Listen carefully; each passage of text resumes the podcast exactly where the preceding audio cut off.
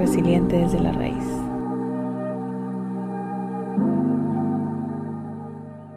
Muy bien, pues buenas noches a todos. Muchas gracias a los que nos están viendo. Bienvenidos a un episodio más de Resiliente desde la raíz. Eh, eh, antes de empezar, quiero pues quiero presentar a mis acompañantes. Eh, quiero empezar, eh, yo siempre les hablo de mi tribu, yo siempre les hablo de que soy muy eh, afortunada de, de, poder tener una red de apoyo que me contiene, que me ayuda, que me apoya, que me empuja y que me ama por sobre todas las cosas. Estas tres damas que están aquí son parte esencial de mi tribu. Ya conocen a Lola. Lola es Fanny. Oli, besitos, gracias por vernos. También está Liz con nosotros. Bienvenida. Y yo hablo mucho de alguien que me ayuda en el ejercicio, yo hablo mucho de alguien que me impulsa y que saca lo mejor de mí, que me hizo encontrar el amor al ejercicio y es Yasmín Ceseña. ¡Bravo!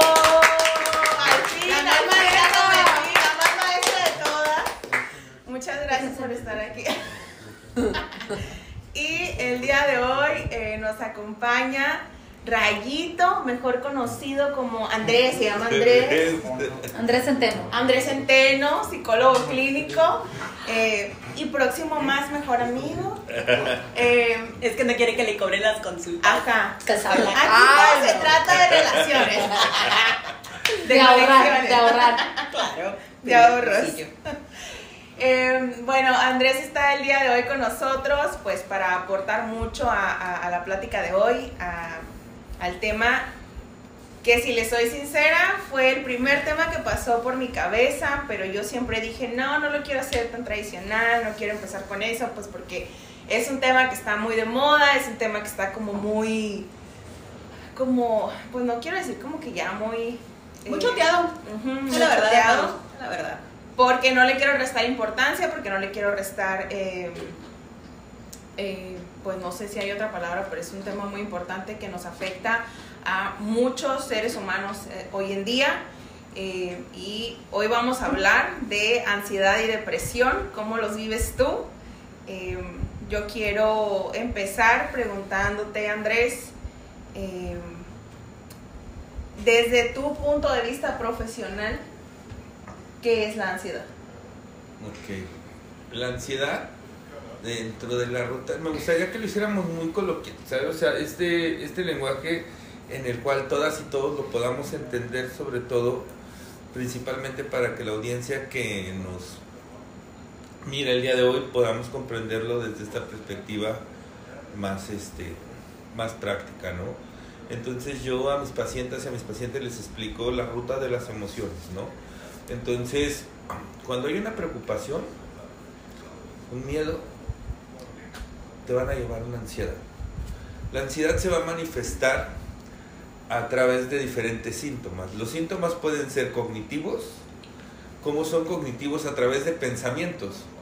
Y estos pensamientos se le llaman pensamientos catastróficos. Una persona con ansiedad normalmente va a empezar a presentar esto que se llaman pensamientos catastróficos. ¿Cómo es esto? Cuando hay un escenario, supongamos, ¿no? Tu mamá te dejó salir hoy viernes, entonces escucha una ambulancia y su parte ansiosa... Si te encargo de mi mamá, no es. No. Ah, ni de la mía. Ah, de mi madrina. que nos está viendo y sabe de lo que hablamos. Amá. Y entonces, Estamos cuando bien. escucha la ambulancia, lo primero que dice, ahí va mi hijo, ¿no? Le pasó algo a mi hijo. Entonces, desde ahí empieza a haber un pensamiento catastrófico. Y, y es esta parte ansiosa. Y, y que quiero que entendamos que la ansiedad va a entrar en una situación en la que puede ser funcional o disfuncional. ¿Cómo es esto? En este caso, hablando de mi madrina, que la ya salió, ponemos el ejemplo de la ambulancia, sorbito. Tocó. sale que si Coincidencia. Se sabe que no. este pensamiento catastrófico a ella la hace levantarse de su cama, salir a la calle e irla a buscar a un hospital, a barandilla, a- va, porque entonces eh, esa ansiedad ya le empieza a ser disfuncional. Es conforme se empieza a presentar, va, siempre va a partir de- del miedo, de la preocupación, y entonces viene. Y en la parte física se va a activar el sistema autónomo. ¿Cómo es esto? Por lo regular las personas que tenemos ansiedad somos personas que queremos tener el control. Y entonces, cuando se activa el sistema autónomo, Cero. ¿qué es lo que pasa? Que entonces tu corazón empieza a latir, tu corazón para, pertenece a tu sistema autónomo y entonces es algo que tú no puedes controlar porque entonces empiezan las taquicardias y las palpitaciones aceleradas y entonces no las quieres sentir y entre menos las quieres sentir, entre más quieres controlarlo, esto se va agudizando. Oh, no creo que era un preinfarto. Ok, y entonces uno de los trastornos de ansiedad es el trastorno de pánico. Ay, Dios sí. El trastorno de pánico, pues es miedo a la muerte. Entonces, todos estos síntomas fisiológicos los vas a asociar. O sea, si te está doliendo, si está humillando el brazo, ¿qué dices? Me voy a morir, me va a dar un infarto. Entonces, es este miedo a la muerte y todo lo asocias a una enfermedad grave, ¿vale? Entonces, igual con la presión en el pecho. Y uno de los predisponentes fuertes, pues fue COVID, fue pandemia, ya que estas situaciones que se fueron presentando te llevan a que se agudice una ansiedad, ya que cualquier gripa, cualquier tos, entonces viene esta presión en tu pecho, tu sistema autónomo, tus pulmones se empiezan a activar y entonces empiezan a saturar y te haces un experto en esta madre, ¿no? Porque entonces ya dices, ya mis pulmones se están activando y te metes el chingado aparato y te das cuenta que no estás saturando, pero es un cuadro. Yo sé la respuesta. Ah, me ver preguntas. Ok. respuesta. Ya tiene respuesta. Cuando no dice yo sé la respuesta. Tengo Ah, seguir ah, a la siguiente pregunta. Ah, a ver. Ah, A vamos ver, para atrás. A ver. A ver. ¿Han tenido ansiedad? ¿Tienen Ay, ansiedad? Hija de mi vida. Pregúntame si respiro mejor todos los días. ¿Cuántas veces? Pregúntame cuándo no tengo ansiedad. Exacto. La pregunta. Ese es mi secreto. Vivo Ajá. Con ansiedad. con ansiedad. ¿Cuál ha sido? Y eso es para cada una, ¿eh? ¿Cuál ha sido? Primero a empezar la lista a contestar. Es de en orden, hermosa. Es fuimos chinchampo y perdiste. Sí, perdiste. Ya, Ahora en. Empezamos tarde porque fue su culpa. Que sepa la gente. Es que, Por ejemplo, ahí trae ansiedad. Ejemplo, Yo, yo hermosa. dije. Ah, y yo, La Carla. La Carla. Yo la Carla. Em, ¿Cuál ha sido tu peor episodio de ansiedad? Ay, no. ¿Te ¿Se refieres vale a la semana? Sí, se vale, sí se ¿Te vale. refieres a la ¿Peor? semana, el mes, el año o en toda su vida? No tengo un peor, yo creo. Todos son mejores. No, Cada día se superan. Pero sí creo que, o sea, es que sí va a ser bien importante, sobre todo el que podamos identificar y validar estas Ese situaciones. momento, ¿Por ¿no? qué? Porque es donde de repente desvirtuamos un poquito y queremos meter todo en la misma bolsa. Al final del día sí hubo un momento y hay situaciones que te rebasan más que otras, ¿sabes? Ok. Por- eh, supongamos, hay un momento en que te lleva a pedir ayuda, en, decir necesito. Entonces, ¿cuál fue, cuál es ese el punto que te hace decir necesito ayuda? Este fue el punto de quiebra. Ah, Esta ok, parte que ya. te costó más trabajo controlar, considero que pudiera ir por ahí, no sé. Claro, sí, Ándale. sí, totalmente. Ah, Lo que dijo. Yo creo que fue hace tres años, que creo que lo tengo súper marcado porque fue eh, después de mi separación con el papá de mi hijo y real. En mi casa vivía mi mamá, vivía mi hermana, mi cuñado, mis sobrinos. Y yo decido hoy decir, ¿sabes qué? No quiero más estar en esta relación porque me está lastimando de un día para otro, o sea, súper drástico, ¿no? De un día para otro lo decidiste. Ajá, o sea, obviamente lo venía pensando, sí, lo venía maquinando Claro. seis años, o sea, Claro. seis años y no podía tomar la decisión. Y, o sea, fue un día de que me dormí llorando, o sea, estaba llorando toda la noche, leyendo y llorando. Y ah, desperté y tomé la decisión y pum, ese día, pues le, le pido al papá de mi hijo que se vaya de mi casa, pero pues yo le pedí a él que se fuera de mi casa, de mi casa. En mi casa estaba mi mamá, mi cuñado, mi hermana, sus hijos, mi otra hermana. Y pum, eh, haz de cuenta que me divorcié de todos. ¿Todos te dejaron de hablar? Sí, todos se fueron. O sea, se fue él primero y de ahí por, por etapas se fue mi mamá, se me quedé con mi hijo. Pero me acuerdo que mi hijo pues tampoco quería estar conmigo. Imagínate en qué estado estaba yo de, de que todos estaban yendo. Y fue donde la primera, el primer fin de semana yo creo que se quedó, me quedé sin mi hijo y estaba sola. Que fue donde llegué a la casa, busqué a mi hermana y no estaban sus cosas. ¿Sabes? Mi hermana que había estado, que yo había estado conmigo desde, desde la secundaria, la prepa, estuvimos, mi única hermana de mamá y papá, y no estaba. ¿Sabes? No estaban sus cosas. Y fue de mierda. Y ese día fue en cuanto me metí a revisar la, los cuartos, fue ¿por qué hice esto? ¿No? Hice una casa enorme y, y estaba sola. Y fue como donde dije, es que me estoy muriendo, es que ya no, ya no puedo, y es que esto, y siento, muy real que yo dejé de respirar. Me senté, güey, me acuerdo perfectamente que me senté en uno de los cuartos vacíos y me puse a llorar. Me puse a llorar y dije, pues ya, empecé a respirar esa respiración que no quiero en mi vida, güey, que se vuelva a repetir. No quiero. Eh, y, y estaba sola. O sea, real estaba sola. Yo veía, ¿y a quién le marco, güey? Si ellos se supone que ellos deberían, o sea, son las personas con las que yo siempre he estado y son las que deberían de estar en estos momentos, ¿no? Estás saliendo con, con alguien, hablando con alguien, y tampoco estaba, ¿sabes? Entonces es como, me sentía muy sola. No pensé en mis amigas en ese momento porque en ese momento no sabía la importancia de mi red de apoyo. O sea, no pensé en eso. Eso lo, lo aprendí después. Con los años. De- en cuanto me fui a terapia, que fue al otro día, no sé, una semana después tal vez. Donde de- después de esa semana me aventé una semana llorando. O sea, después de ese día me aventé una semana llorando porque dije, no, no estoy muerta, pero sí, sí, sí estoy muerta porque nadie iba a preguntarme a ver si, si al otro día yo estaba bien o si, oye, ¿qué pasó? Y pues mi hijo no estaba conmigo en ese momento. O sea, a mi hijo le tocaba estar con su papá. Y real fue, no sé, no sé si fue, no sé cuánto tiempo fue el episodio, no sé de cuánto tiempo fue el episodio, pero sí estaba con paredes y así, o sea, no, nunca me pasó la verdad por la mente hacerme daño, pero sí fue de, no necesito hacerme daño porque va a pasar algo, ¿sabes?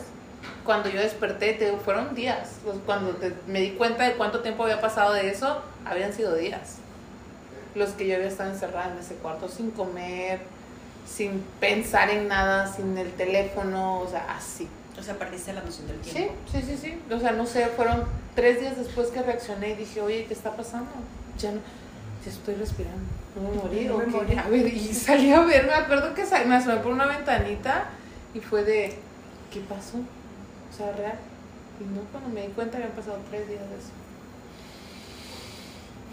Y fue, creo que ha sido la, después de eso, obviamente investigué por qué no me morí. Sí, real, güey. Fue a investigar por verga. ¿Qué pasó? ¿Por qué no me morí? Porque nunca en, su put- en mi puta vida había sentido esto.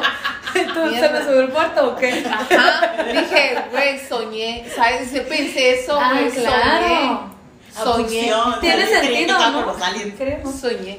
Dije yo. Me, fue un fin de semana, pero- Ay, no, yo pudiendo andar. Ay, fue fin de semana, Sí. por eso nadie te contactó del trabajo, ni de Ajá, nada. o sea, pues. ajá, exacto. Todo se acomodó, dices. Si dices tú que se acomodó. Que Se el se acomodó. Y es que yo creo que en este punto va a ser bien importante el poder entender, am, así como la diabetes tiene una comorbilidad con la hipertensión, si hay una persona que tiene diabetes y va a tener hipertensión. Eh, en esta situación, ella presenta este, este cuadro de ansiedad, este miedo a estar sola, pero lo más, lo más fuerte, lo que ella está viviendo más fuerte es una pérdida. Entonces, cada que hay una pérdida, la emoción que vas a experimentar se llama tristeza. y cuando ésta se mantiene, se transforma en depresión. Y entonces podemos ver este desinterés que ella está presentando y que ella manifiesta, es más de un cuadro depresivo. Obvio, que para que podamos presentar y poder hablar de una depresión tiene que pasar un periodo de dos semanas, con cierta sintomatología, así como con la ansiedad, para poderlo eh, diagnosticar y poder decir. Pero la tendencia fuerte, pues va a que se presente un cuadro depresivo, un cuadro ansioso, porque, porque si, lo, si esto lo asociamos a tu historia de vida o a tu historia de aprendizaje, si viviste una, una pérdida previa, un abandono, traes una herida de abandono, obvio que hoy en la actualidad todas las personas hablan de, de las heridas, pero es bien importante hablar de los modos de afrontamiento. O sea, porque si hablamos de herida, pero aquí es el modo que se te activa. Y entonces cuando hay un modo, en este caso un modo niña vulnerable, ¿Como un donde la- detonante? donde la, no, el detonante es tu esquema. pum, el- Ok. Ahí te pegan en la herida. Bueno, yo lo por mi formación yo lo voy a identificar como esquemas. Que ustedes hablan, hablan de heridas. Ay. Qué Ah, cansado no, es esto. tanto, Ok. dijiste que íbamos a traer Entonces son las, son las- Sorbito. ok, son las, son las heridas, ¿vale? Entonces, pum, tienes tu herida aquí, Ajá, te la tocan. ¿Y qué pasa? Pues, pues va a sangrar, te va a doler. duele, se- ¿vale? Duele mucho y entonces, te digo, cuando tu modo de afrontamiento, niña vulnerable, rinde, no sabe qué hacer, porque la herida se originó en la infancia y tú estás queriendo resolver desde la niña y por eso no encuentras una solución, por eso hay un miedo, por eso hay esta y careces de habilidades y recursos para poder resolver, Respira, mi amor, respira. para respira, que esto respira. pueda ser diferente. eh, X ya sabía. Entonces es en esa, en esa sintonía que me gustaría que pudiéramos ir viendo cómo va, cómo se va presentando en esta, en esta situación la tendencia hacia las dos vertientes. Que quede Porque puede haber una, Ahí. una ansiedad como una depresión. Ok. Ok, creo que esa era mi siguiente pregunta, pero vamos con, con Jazz. Quiero agradecer antes que todo al detrás de cámaras que está en este, en este episodio. Se encuentra mi cuñada y la persona más importante de todo el condado, mi bebé, mi hija. Que ya la vieron porque vi que se volteó la cámara, ¿verdad? La vieron ahí por unos segundos. es que ella está controlando ahí todo el, Quería ver que bien, quería puesta bien, pero es que no. es que bien dicha. Muchas gracias a las dos por estarnos Qué hermosa acompañando. esa muchacha de verde, dije. Así, ahorita vamos, a, ahorita vamos a hacer un break para empezar a leer lo que están, lo que están diciendo. Eh, Jazz, ¿algún episodio fuerte de ansiedad que Éramos de allá para acá, que no? No, es que... No, es que Santiago, sí. vamos Ah, ping pong, Sí, ping pong. el ping querer pong. controlar el orden también es ser ansioso. También es ser ansioso. Ay, no, estoy Empezaron. aprendiendo. Yo, yo estoy con eso ya no. Ya no tanto. Un poquito nomás. No, yo, yo a lo que me refería con, ahorita que el negrito me corrigió en el, pues para mí uno súper pesado no ha sido comparado a lo mejor con Licedo, con alguno de ustedes, no porque más o menos, ¿no? Sino que ustedes saben, o sa- saben más bien, ustedes saben que abierta no soy. La más platicadora de Se todas sabe. mis cosas no soy. César. Entonces, creo que por ende no, no tengo ese tipo de episodios tan abruptos. Me imagino yo que es por ahí, porque, porque aparte expresiva soy y me muevo y hablo y claramente sabemos que hablo. Eh, pero yo creo, del último que me acuerdo, y creo que ha sido el que menos he podido controlar, porque eso es, no lo he sabido controlar. Eh, fue que estábamos... ah, ya me acordé. Ya me acordé lo que quería decir, no del episodio. Estábamos sentados en la mesa, toda mi familia, todos, los 18 que son Los 10, los 18. 19 conmigo, 20 conmigo. 20, 21, 22. 21, ah, claro. veinte, hermoso. Una, un- cuatro tablones de mesa. bien. Espérame, déjame una- Señora Elba, yo sé que usted está viendo este, este episodio. Ajá. Muchísimas gracias. Ya es nuestra mamá, es adoptiva. Yo sé que tal vez usted no lo Eh, quería, pero ya a ya fuimos allá a su casa. Muchas gracias por adoptarnos y Ahora aceptarnos como nos somos. Bendiciones. Solo diles que no se confundan. Dígale a ¿vale? mi papá que le eche más niveles. Que le eche más caldito al. al Ya, ya, caldo. así déjalo, así. Sí. Quedaste, quedaste como estúpida, quedaste. Sí, sí, sí, ya. Gracias, mía. Eres la mejor. El Ya punto sé. aquí es que yo siempre he venido batallando con el la hermana mayor, ¿no? Y no porque sea la hermana mayor, sino porque yo me lo atribuí. Nadie me dijo, nadie me aventó. A lo mejor sí, quién sabe. No le vamos a echar la culpa ahorita a nadie. Sino el, el estar, el cuidar, el ver, el limpiar, el súper ordenada y que todo va derechito y que todo va limpio y, y por ayudarle a mi mamá. Ya después lo acomodé que era por ayudarla y que porque ella no sufriera. ¿Y cuál sufrir si le valía, no? Era todo yo, en realidad. Entonces, de venir trabajando todo eso, de no trabajando más bien, de venir sufriendo mm, el haber nacido primero, porque ese fue mi sufrir, haber nacido primero, ni siquiera ser hermana de mis tres hermanos o la hija que soy, nada, nada más haber nacido primero fue mi gran pecado, resulta. Entonces, eh, estábamos sentados en la mesa, mis tres hermanos, mis papás y yo. No me acuerdo ni por qué, pero estábamos platicando, no sé quién, charla, y se le ocurre decirle al decirme al Jera, es que tú deberías, porque eres la hermana mayor. ¿Quién es Jera? Mi papá, el Jerry. Sí, yo sí Mi sabía, papá, pero mi- quería para la Ah, audiencia. para la Jera es su papá, Jera es mi papá. Nuestro. Nuestro. Decir, es que tú deberías, y ni siquiera lo hizo como el por imponerme, sino por, ¿por qué no le ayudas? O algo así, no sé qué estábamos alegando. Algo estábamos alegando, la mesa ya estaba calientona la mesa, ¿no? Algo se estaba alegando ahí.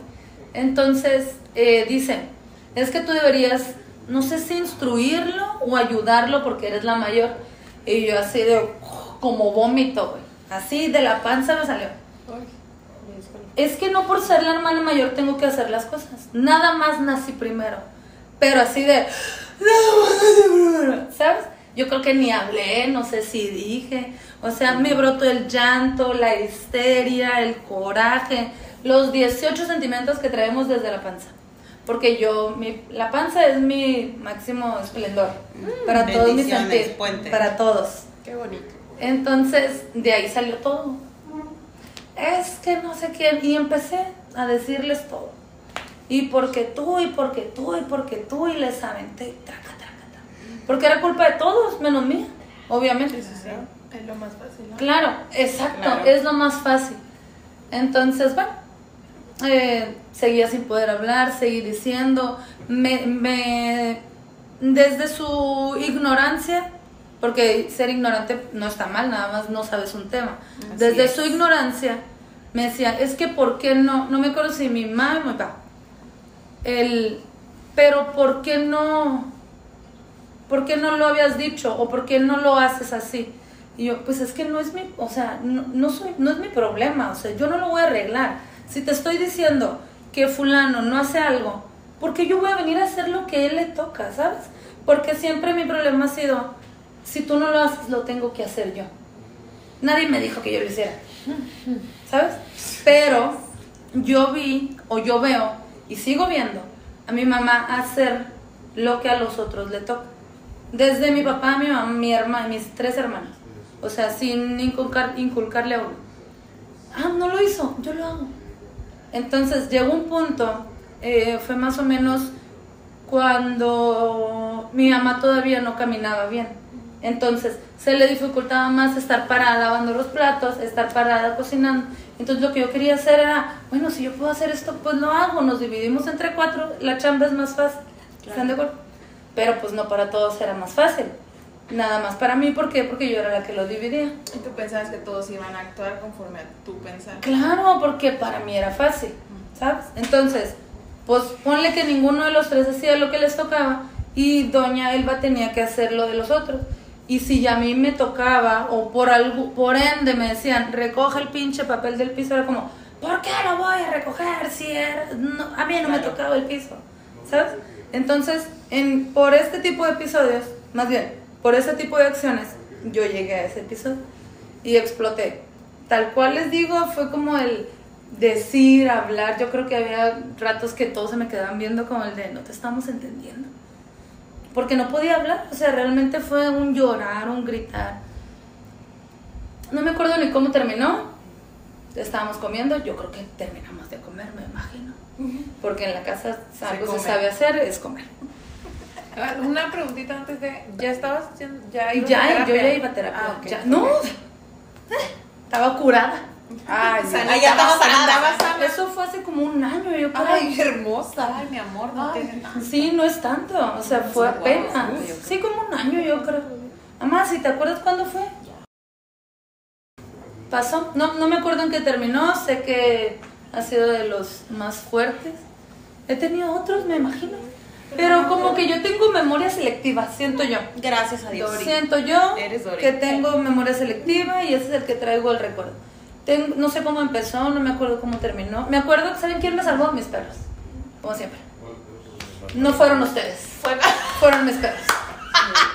Porque No, ¿sabes? no, seis perros ¿no dijiste tú, no fui yo?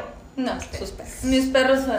Pero- o sea, Claro. sí, pero. Pero hay un punto Otros importante, ¿vale? Y que es esta situación en la cual de repente queremos utilizar un ansiodómetro. Ah, Porque, o sea, sí y no, pero ¿qué pasa con esto? O sea, ¿qué voy?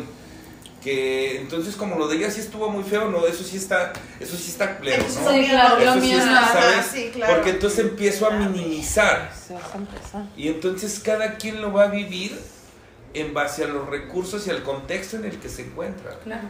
¿Sale? Y entonces ella, porque ahorita lo podemos escuchar, yo no, pues es que pudo haber sido que yo no era tan fuerte, sí. Pero imagínate, dicen por ahí, comerte como las jaivas. Solo, o sea, no hay síntomas físicos, pero la cabeza que no pare diciendo cosas Ah, y cómo la controlas. ¿Va? Así es. O sea, y, y, y en este momento donde no para, ¿por qué? Porque me cuesta trabajo externarlo, me cuesta trabajo expresarlo. Y como bien lo menciona, su contención más fuerte, su desahogo más fuerte, o sea, es la mascota. ¿no? Es muy maravilloso el impacto que tiene una mascota eh, en tu vida, pero a final del día es algo que no pudiste expresar, ¿sabes? Es algo que no pudo este, salir eh, verbalizado y, y de cierta manera queda aquí. Entonces, te digo que la ansiedad se presenta tanto de manera cognitiva como de, de manera física o de manera conductual. Sí, porque se- según yo lo terminé de acomodar en terapia. O sea, sí llegué con la Elena y así de, me tuve esto, pasó esto, no sé qué, y, y puso en el en punto el, ok, vamos a poner aquí a toda tu familia y qué hubieras dicho sin haberte alterado tanto o sin haber, si pudiste haber hablado. O sea, ahí fue como terminó y cerré, yo creo. Porque entonces te digo, hay esta parte ansiosa donde te activas y te desregulas y quedas en desventaja porque entonces Ah, claro. aquella persona La loca soy que yo. es ah, Sí, vale claro. y entonces termina funcionando por qué razón porque en esta cultura en la que vivimos eh, en una cultura patriarcal machista en la cual ah, hemos aprendido a, a que una mujer como se ve más bonita Calladita. ¿Sale? Y entonces el día que habla, habla de una manera desregulada. Habla desde esta parte donde se desreguló y ya no fue asertiva, entonces reafirma una creencia, decirle, ya ves, pues cómo te pones, ya viste. Sí, Y claro. entonces te la venden y la compras, dices, Ah, sí claro. es cierto, Sí. yo la cagué, yo no me supe controlar, yo no me supe regular y empieza a hacerte demasiado ruido. ¿Por qué? Porque empieza a generar cierta culpa. Por ejemplo, este tipo de conductas. En ese momento yo supe que no fui, no, yo no actué, no me sentía así. Yo por ya haber, por ya haber llevado a lo mejor un trabajo terapéutico, yo sabía que no estaba mal, ¿sabes? O sea, tuve un episodio, sí. O sea, me descontrolé. No, no me descontrolé. mm, Simplemente no, no, No, fuiste pude. asertiva. Ajá, no, No, y no. pude decir lo que quise decir, pero no, yo nunca me sentí ni culpable, ni mal. Simple, yo todavía llegué con Elena y fue como el de, o sea, me dijeron, todavía, a pesar de lo que yo les estaba diciendo, me dijeron, eres una teatrera, o estás exagerando, ¿sabes? Entonces, yo sí llegué como el de, pues, no pasa nada. No, no, no, no es que no pase nada, sino llegué como el de, la gente, esa, esa gente no me va a entender. ¿Sabes? Es como el de, yo, lo, yo me voy a arreglar sola. Sí. O sea, Es, ya Porque soy te digo, o sea, responsable. pues. aquí Sí, quiero claro, que también es- claro. viene esta parte, o sea, no todo el tiempo o no es receta de cocina, que me tengo que sentir culpable, no, pero sí vamos viendo una ah, no, yo estoy diciendo yo. Sí, en sí, ese sí, sí. momento no yo te como digo en me esta sentí. parte, para que, nos, para que vayamos cachando la idea. ¿qué de funcionalidad tuvo? El desregularme, no, ¿cuál fue el resultado? Negativo. ¿Sale? O sea, no, no hay un resultado favorable.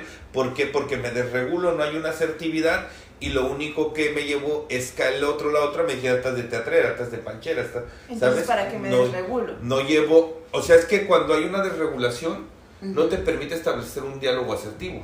Así es. Para- ¿Por qué? Porque se establece un conflicto. Sí. El resultado de eso es un conflicto. O sea, no es lo mismo hasta cuando, o sea, cuando tu pareja tú peleas con ella o tu, o tu mamá te está gritando y así, pero cuando ya te habla seria y te dice, ven, puedo hablar contigo. Ahí sí dices chingó a su madre, ¿sabes? O sea, no es lo mismo, ya te dije que...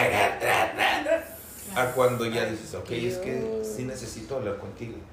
Sí necesito que es donde para. Porque entonces empieza a ser asertivo y establecemos una comunicación donde yo sé, ya me empiezas a externar que lo que tú estás viviendo no está así. Pero como yo me desregulo, entramos en ese canal y quedamos tablas. Porque me ofendes y te ofendo y entonces ya, ya quedamos igual. A mí sí me pasó que de todo lo que dije, realmente me oyeron. O sea, sí como, no quiero que pase esto, no quiero que pase el otro y no quiero que me digan así. Y pasó. O sea, a lo mejor por mis gritos, por mi llanto, por cómo me vieron, sucedió. Nadie ¿Por qué dijo nunca nada. lo habías dicho? Nunca lo había dicho. O a lo mejor, le- no, no, según yo no. O sea, Yo creo que no. como, porque también, no sé, puede llegar a pasar eso, el que, como dices tú, Lolita no soy tan Lolita. expresiva, Phil Barrera. no soy tan expresiva y que llega un momento donde, puta, ya, güey, lo sacas, como dice él, lo sacas de, la, de una forma que no está chida, pero puede ser porque no expre como de, oye, sabes que en este momento me está molestando esto y te lo voy a decir ahorita. Claro. ¿Por qué? Porque van a, me vas a hacer 10 y ya en la décima va a valer. Pero yo creo que es bien difícil, al menos, híjole, no me, no me toca mal a mí todavía, ¿no? Pero es bien difícil para mí hablar sin, sin, sin estar eh, superada por la emoción.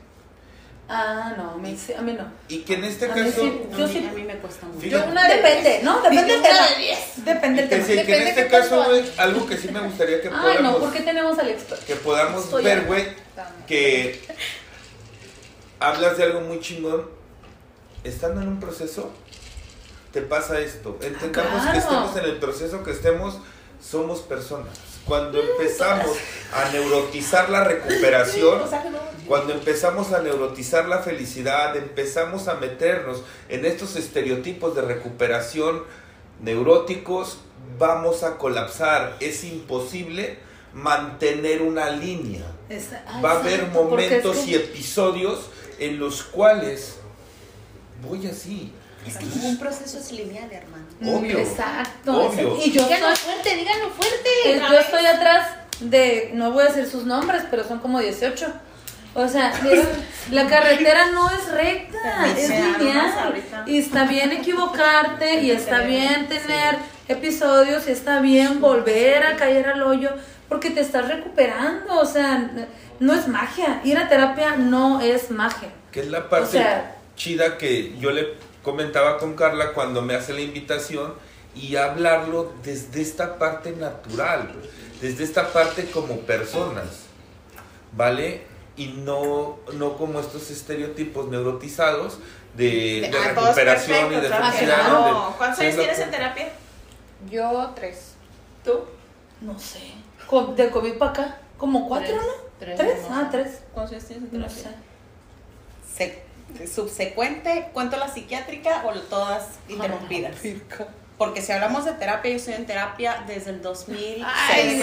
No, no, no, pero esas- seguidita, tú también. No se Ah, vale Es que, cortarle. por ejemplo, del 2006 al 2007, casi siete y medio, estuve con medicamento controlado, psiquiatra Ah. y terapia. Ay, qué delicioso, ¿no? de los medicamentos. Es bien, bien importante no satanizar los Ay, por medicamentos. favor, no, por favor, es En- como la gripa, dile. Entiendan que no hay que satanizar los, los medicamentos. Que las vendan en el cine. Que también. Sin receta. Va a ser bien importante el que todo parta de un equilibrio, ¿vale? O sea, ni le voy a dejar toda la responsabilidad a un medicamento, por eso tiene que ir a través de, de un proceso psicoterapéutico en el cual vas a hacer este equilibrio de que vas a, yo les digo, es como cuando vas a la Sierra de la Laguna, güey. Nunca he ido. Yo tampoco. Pero, Ay, espérame, espérame, estamos chupando tranquilos. Puras Y mentiras. entonces yo les digo, Hablan. si a mí me llevas en una mulita, chingue a su madre, jalo. Ah, pues sí. Pero si me llevas caminando, no la voy a armar. Y, ¿Y el ahorita? medicamento es eso, güey. Pero ahorita. Sí. Tampoco. Entonces, el medicamento es eso, que va a que si tú subes la sierra caminando, oh, tienes tu mulita, güey, que te va a ayudar, ¿Por qué que te va a permitir que el camino sea menos pesado. Y vale lo mismo. Que el camino sea Y vale menos- lo mismo porque vas a llegar a la cima. Y Ok. vale lo mismo si haces mulita, si vas arrastrándote, si vas caminando, si vas de rodillas, no importa, güey. El pedo es llegar y ser constante y ser disciplinado y ser paciente y darte cuenta de que cada persona tiene su proceso diferente. Y está bien. Qué orgullosa, qué orgullosa estoy. Además, dejen de joder llorar todas las noches. Ok, pero la respuesta era ¿cuántos años tienes en terapia?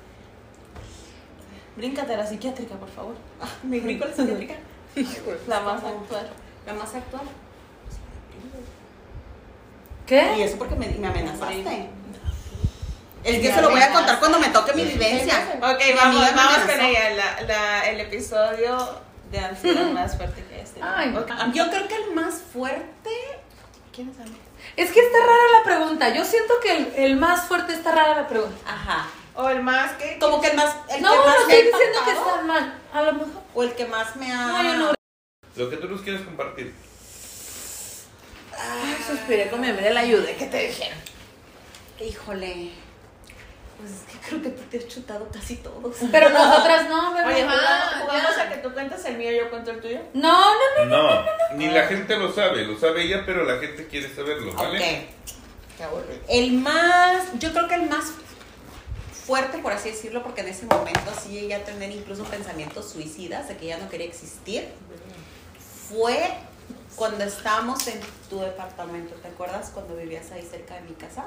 Que mía estaba súper chiquita, era pues casi bebé, tenía como un añito y pasado, ¿no? Más o menos. Este, y me dio un ataque de ansiedad horrible. Estaba en el departamento con Carla, donde ella vivía en ese momento. Y, pero ¿sabes qué? Ya no puedo. Ya no puedo, este, me siento muy mal.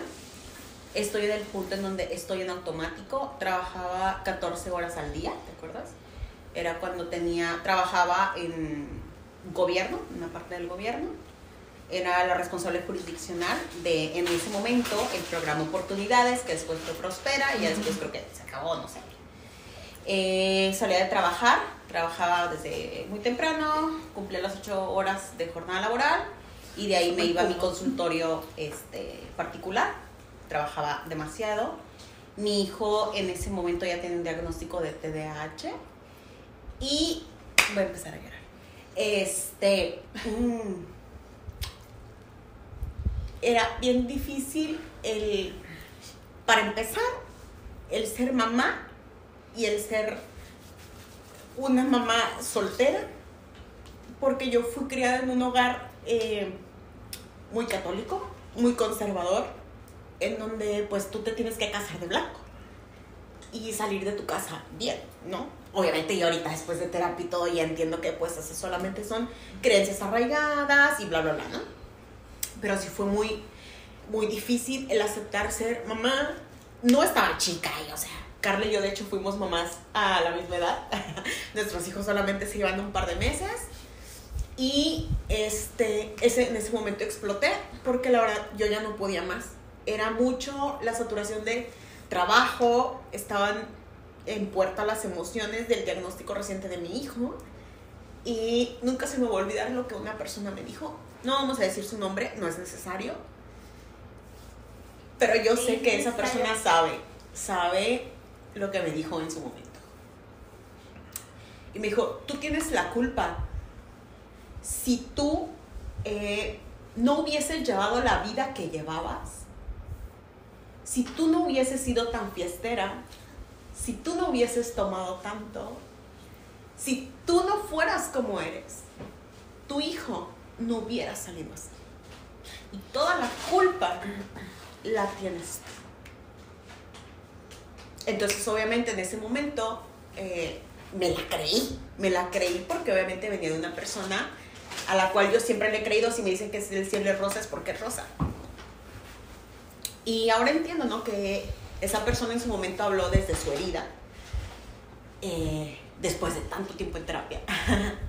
y ese día estando en, la, en el departamento de Carla, le dije, Carla, ya no puedo más. Hubo un detonante, que era lo que decía Rayito. Eh, hubo un detonante. Eh, había finalizado una relación de carácter interpersonal con alguien. ¿Y te acuerdas que me puse a hacer ejercicio? No, no solo se puso a hacer ejercicio, se desvistió. me arranqué la ropa porque sentía que no podía respirar. Le dije, Carla, siento que me voy a morir. No te asustes, me No todavía. Fíjate, no te asustes. No te ¿No te asustaste? Y la Carla, ah, bueno, qué bueno que me dices. Pero no, no te Ay, gracias, Estaba hablando yo ropa. No, no te preocupes. Yo, no, No te preocupes, le dije, pero estábamos en tu sala, ¿te acuerdas? Tú estabas ahí en el Sí, sillón sí, enfrente, era el sillón café, me Sí. clarito. Este, ¿ya ves? ¿Ya ves? Los que han visto los pinches episodios anteriormente, 24 años de amistad nos respaldan. Estaba la Carla sentadita, me acuerdo, este, doblando ropa. Y yo hasta le dije, no te asustes, güey, pero siento que me voy a morir. Me arranqué la blusa, me quité el pantalón y así en braille, en calzones, me puse, ¿qué estaba haciendo? Estaba haciendo sentadillas. Sí, Pero, ¿por qué sentías eso? No, no, hiperventilaste Sí. qué? Ah, ok. Necesitaba tranquilizarse Ajá. y como sacarla. Y dijo, no te asustes, no te asustes, estoy teniendo un ataque de ansiedad. Y yo, ah, Sí. Y yo por dentro. Y tú actúa normal. Y, de- Y la Carla, te apura porque va el mío. Oye, te apura porque después de ti no hay tiempo. Oye, pero Sí. se puso así y todo el mundo la estaba viendo. O sea, de afuera, yo creo que la vieron mil gente. Sí. Porque a la. O sea, yo, obviamente yo no me acuerdo de eso. O sea, que me haya visto a alguien, yo no me acuerdo. Pero me acuerdo que me recargué en la pared y sí, estaba en la ventana de este lado. sí se la pared así. como unas, no sé, muchas sentadillas. Pero Sí era- fueron más de 100 seguidas. Sí, no, no, era. No podía. O sea, no, neta, no, ¿Y no ahora? podía. Y ahora. Y ahorita me hace santo Julián. y me, me truena la rodilla. Entonces, yo Te creo la que todo en ese encerrado. Ahorita las acabas. eso ha sido el episodio más fuerte porque en ese momento yo no estaba acudiendo a terapia. O sea, yo años atrás ya había ido y en ese momento no, porque yo nada más me dedicaba a trabajar, a generar dinero, generar dinero, generar dinero para, para poder este, eh, solventar los gastos de mi hijo y viajes y médicos y eso. Entonces era como una máquina de hacer dinero, ¿sabes? O sea, me olvidé de mí, de mi salud, de dormir, de comer bien, de, de todo. O sea, era todo mi hijo, mi hijo, mi hijo. Entonces, cuando me pasó eso, después de eso dije, necesito retomar terapia, porque me voy a morir, que me voy a morir. Y lo retomé. Y aquí andamos. Y no me morí. Me, ya sabemos que no puedo hacer sentadillas. Y ya me puedo hacer sentadillas tantas, No, hermano. es que hiciste todas Sí, todas las hice en ese momento. Pero no te moriste. No, pero aquí hagan sentadillas. Porque Hagan Hagan muchas sentadillas. para que no se muera. Oigan, yo estoy de un nervio porque hacemos chistes nosotras y el negro está serio. Ah, ya Como mi terapeuta me un y la- Siempre. Y yo, ¿qué apuntaste o qué? Y yo, que estará deduciendo. Ya se la dejamos sin palabras. Es que sí, yo de hecho pues soy una persona ansiosa, ¿vale? Y entonces, este... Tengo un hijo que pasó por un proceso de adicción. Entonces, cuando él tiene un brote psicótico por un consumo de sustancia, y entonces él empieza a generar un conflicto conmigo. Y entonces, dentro del brote psicótico que él tiene, pues él dice que yo le quería hacer daño, que yo andaba con la maña y que yo... Y entonces, ¿dónde esto se te agudiza? Porque cuando tú tienes conocimiento de esto, pues sabes a dónde puede llegar, entonces, Claro. pues es más fuerte todavía para mí el no, el no poder dormir. El, el que en algún punto pasa, venía en el carro, venía del cerezo y dije, "¿Y si le doy para allá se acaba esto, güey, ya es más fácil, ¿no? Porque decía, mi, mi escenario catastrófico, desde, estar, desde esta parte decía, porque pues, si este güey me hace algo y si yo lo mato, o él me mata, y mi esposa, y, o sea, está, y entonces los pensamientos catastróficos también se llaman pensamientos bola de nieve. Y entonces este pensamiento bola de nieve, donde se va haciendo más grande, y dices, qué pena, ¿no? Y pues tengo que ir a terapia. Entonces mi terapeuta es médico.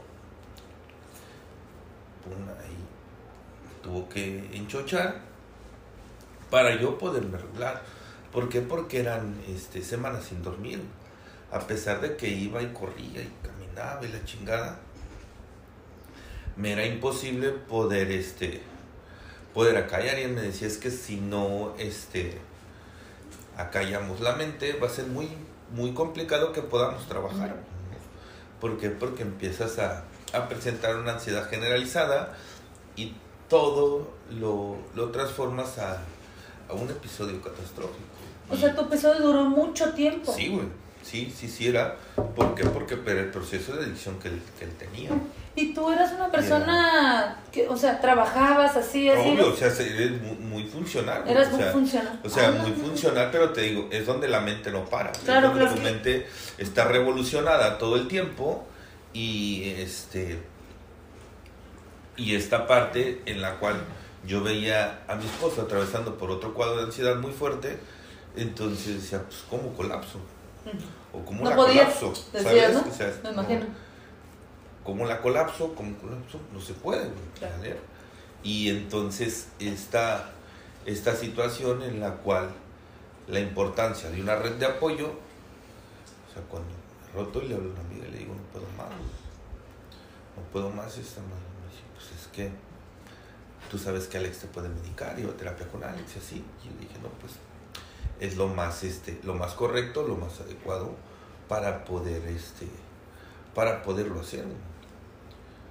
Y entonces son, son estos momentos en los cuales este, para mí es muy, es muy complicado vivir esta, esta, esta ansiedad. ¿Tú crees que sea más difícil para los hombres reconocer y aceptar que tienen ansiedad y depresión que para una mujer?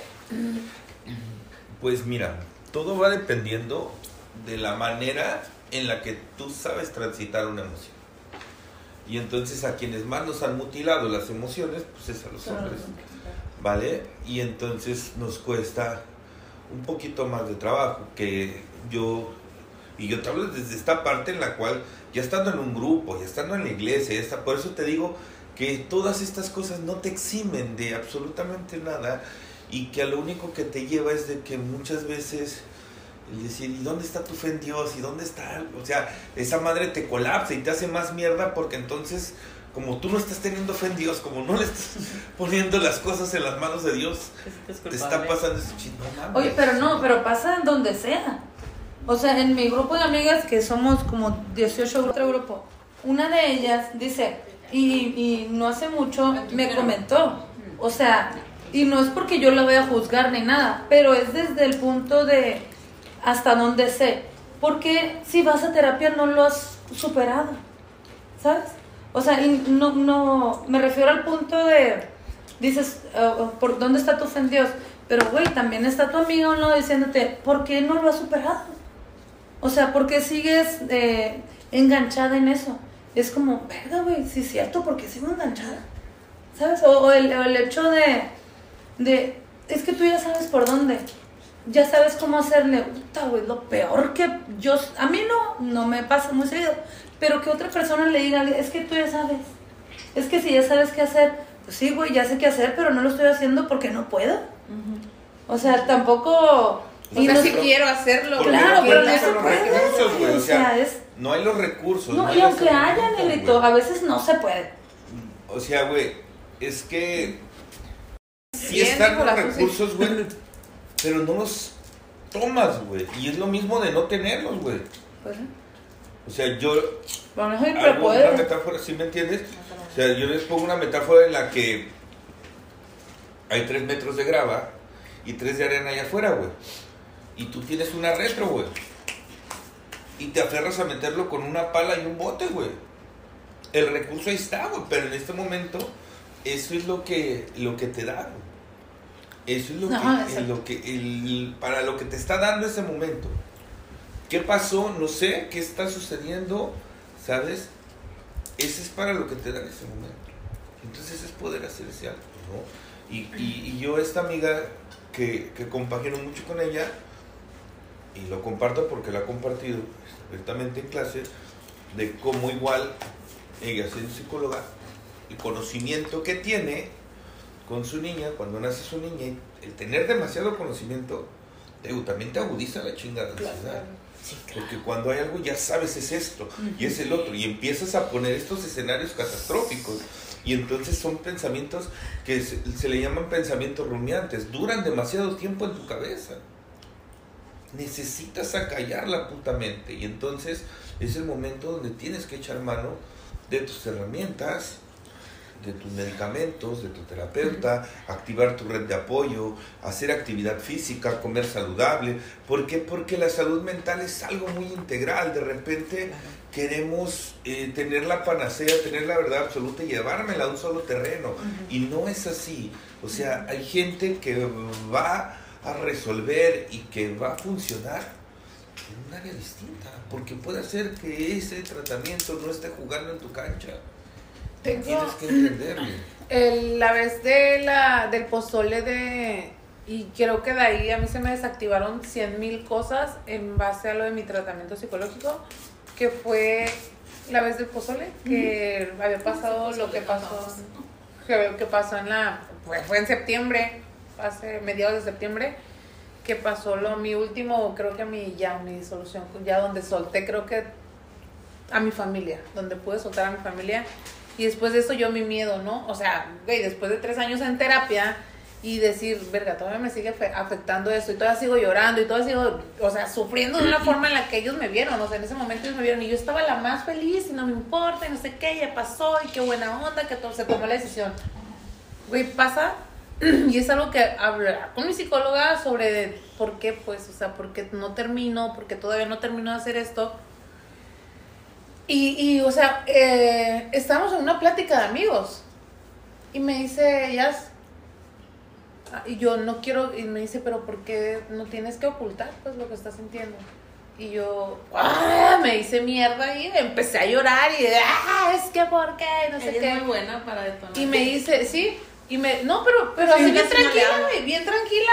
Me dice, se me quedan viendo ellos dos y me dicen, no te va a ¿Ya volver a terminaste pasar. de llorar? No te va a volver a pasar. No va a pasar.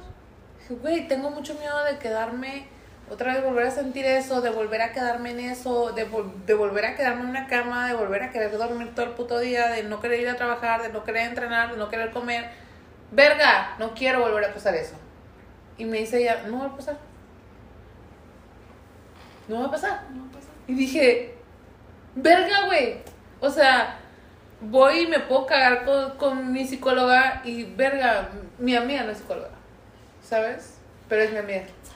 No, y qué bueno que tocas ese Y punto. esa, y esa parte donde se me desbloqueó el, ok, es en, en el ojo de, ok, tal vez no puedo ir a decirlo allá tal cual porque ellos lo viven, ustedes lo viven en el pinche momento, güey. En cuanto pasa algo es, güey, pasó esto y ¡pum! Ya cuando llego con mi, a con mi terapeuta, o sea, es como ya, güey, ya, ya Sí, me uno desahogué ya va con drenado. ustedes, sí, No, güey. ajá. Entonces Ya hasta no sabes cómo lo vas a platicar, no ¿no? lo Ah, Ni sí. siquiera lo platicas igual, güey, pero ustedes me han escuchado súper trabada en el teléfono.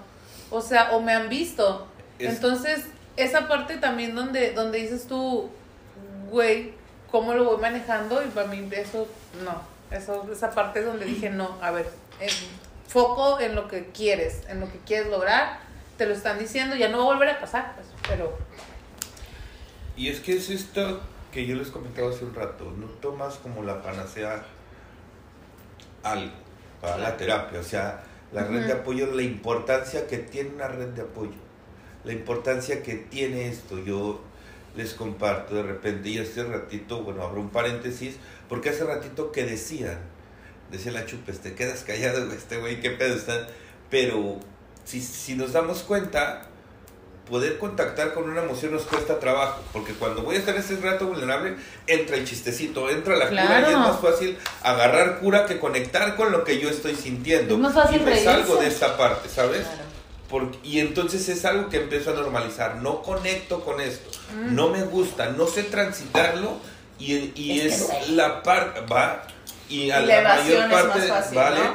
Porque, porque las mi personas que se suicidan no es alguien que se quería morir. Ya no aguantaba este dolor. Ya no quería transitarlo. Entonces, si no aprendemos a transitar esto que estamos viviendo, se agudiza y se hace fuerte. Y es vivirlo desde una perspectiva diferente. Y hay veces donde lo puedes sentir es con tu red de apoyo, con esta persona que te va a escuchar y que no te va a decir absolutamente ni madres. O que no te va a cuestionar. Juzgar, te va a decir, juzgar. Aquí estoy. Y entonces eso tiene un peso muy, muy cabrón, ¿no? Yo, le- yo les digo de repente a, a las personas en la casa, se ríe mucho mi sobrina, porque le digo, yo la neta necesito a mis locas, güey. Si yo no, si yo no estoy con mis locas, colapso, güey. Necesito esta parte que para mí es muy necesaria. ¿Por qué? Porque al final de- del día, estar con Cancún, creo que realmente no puedes decir, ay, güey, no minimizo terapeuta, no, o sea, pero darle la importancia a todo. Claro. O sea, claro. que, que tomes, eh, que tengas un abanico de herramientas amplio, extenso. ¿Por qué? Porque te permite no colapsar tan fácil. Cuando tú tienes una sola herramienta y esa herramienta no funcionó, Ya no hay. la probabilidad de que colapses es más alta. Claro. Pero cuando tu abanico de opciones, tu abanico de herramientas es más extenso, es mucho más fácil. Tienes tu actividad física, tienes tu, tu alimentación, tienes tu grupo de, de- de amigos y de amigas, tienes tu pareja, eh, tienes tu familia, eh, tu terapeuta, tu medicamento. Entonces, si te fijas, ya es un cúmulo de cosas que te permiten poderte mantener.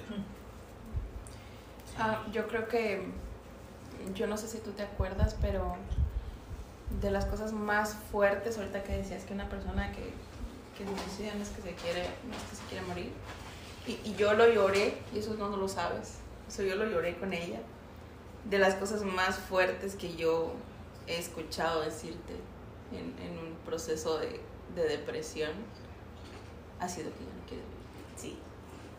Ay, no, me voy a llorar. Ha sido que ya no quieres vivir porque lo que yo leí, yo también ya voy a llorar. Dije que me iba a llorar. Um, Yo qué bueno que no dije nada. Te van a llorar en este episodio. porque yo le dije a ella, Ya o sea, no es fácil, lo hemos hablado mucho, ¿no? Del, del distanciamiento y del, del alejamiento que tuvimos, que no es fácil ahora que regresó escuchar que se quiere morir. No escuchar a tu alma gemela, porque yo sí creo que ella es mi alma gemela. Porque yo no sé si existan o no las almas gemelas en pareja. O sea, sí lo creo. Pero Y nos gustan los vatos, empiecen con sus cosas. Para aclararnos. Es que al final es una pareja. Sí. Ajá. Pero, o sea, la conexión que ella y yo tenemos, sin demeritar a ninguna de mis, de mis amigas, es, es diferente, ¿no? Y se lo decía yo a Yasmin. Y es muy difícil ver a una de las personas que más amas en un proceso de depresión tan profundo, escucharla decir, ya no quiero vivir,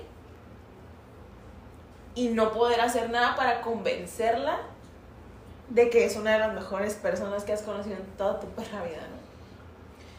Entonces, es, te llena de mucha impotencia el no poder hacer nada por ella.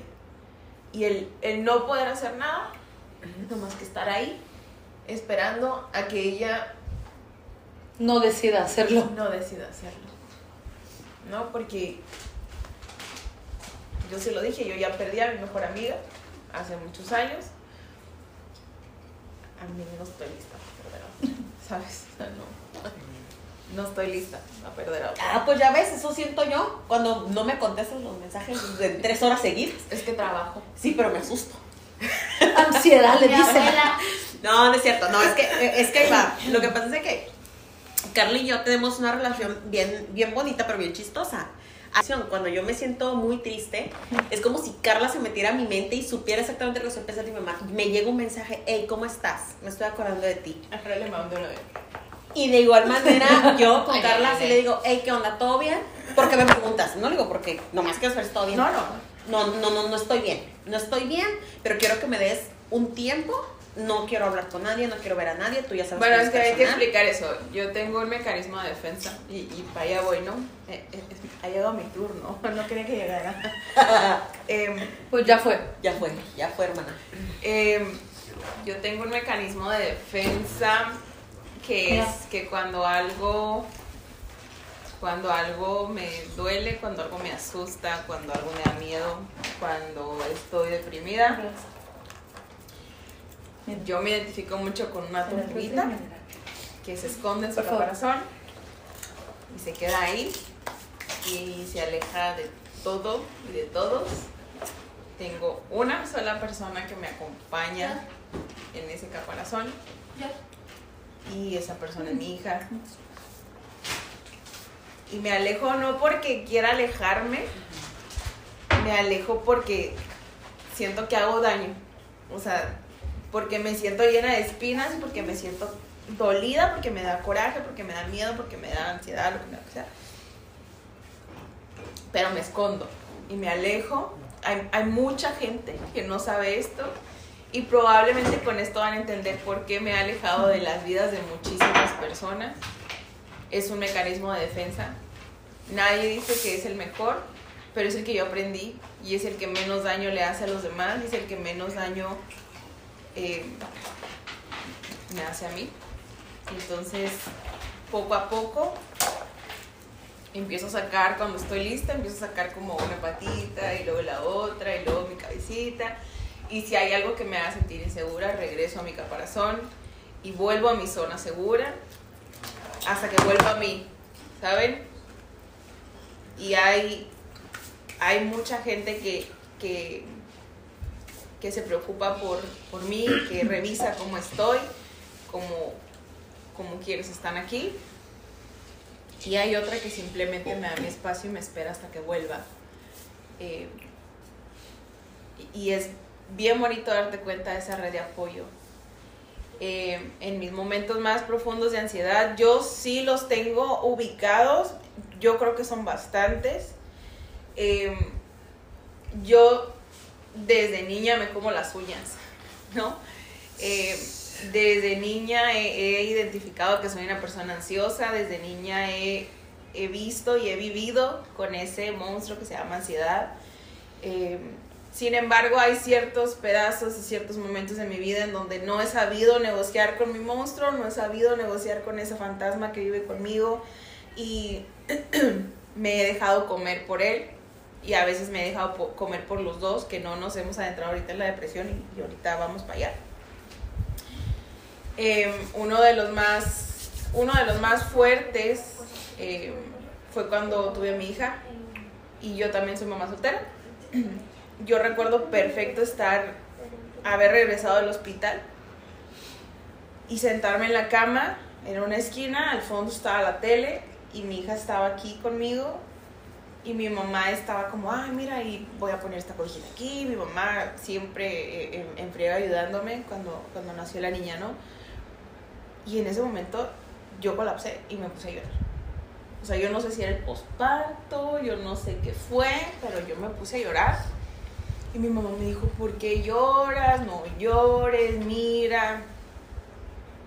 A mí me creó una mujer muy fuerte, a mí me creó una mujer que no le enseñaron a demostrar lo que siente, a mí me, educó alguien que nunca se rindió hasta la fecha. Entonces, yo la vi, o sea, yo vi a mi hija ahí y en ese momento me, me cayó así como que todo de, de golpe. Y dije yo, ¿qué voy a hacer? ¿Qué voy a hacer? ¿Qué voy a hacer con un humano ahí? ¿Cómo la voy a mantener? ¿A qué escuela? O sea, me empezó a pasar su vida por enfrente de mí. Yo dije, ¿qué voy a hacer con ella? Yo no la puedo tener. Yo no la puedo mantener. Eso no puede ser mío. Y no me sentí merecedora de ella. ¿Sabes? O sea,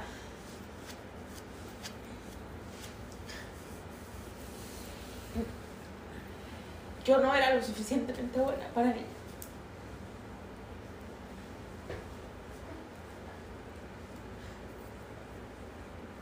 Y no dormí. Y se me pasó. Porque en ese momento yo no, yo no iba a terapia todavía. Yo empecé a ir a terapia cuando ya tenía como tres años. Y hace este episodio.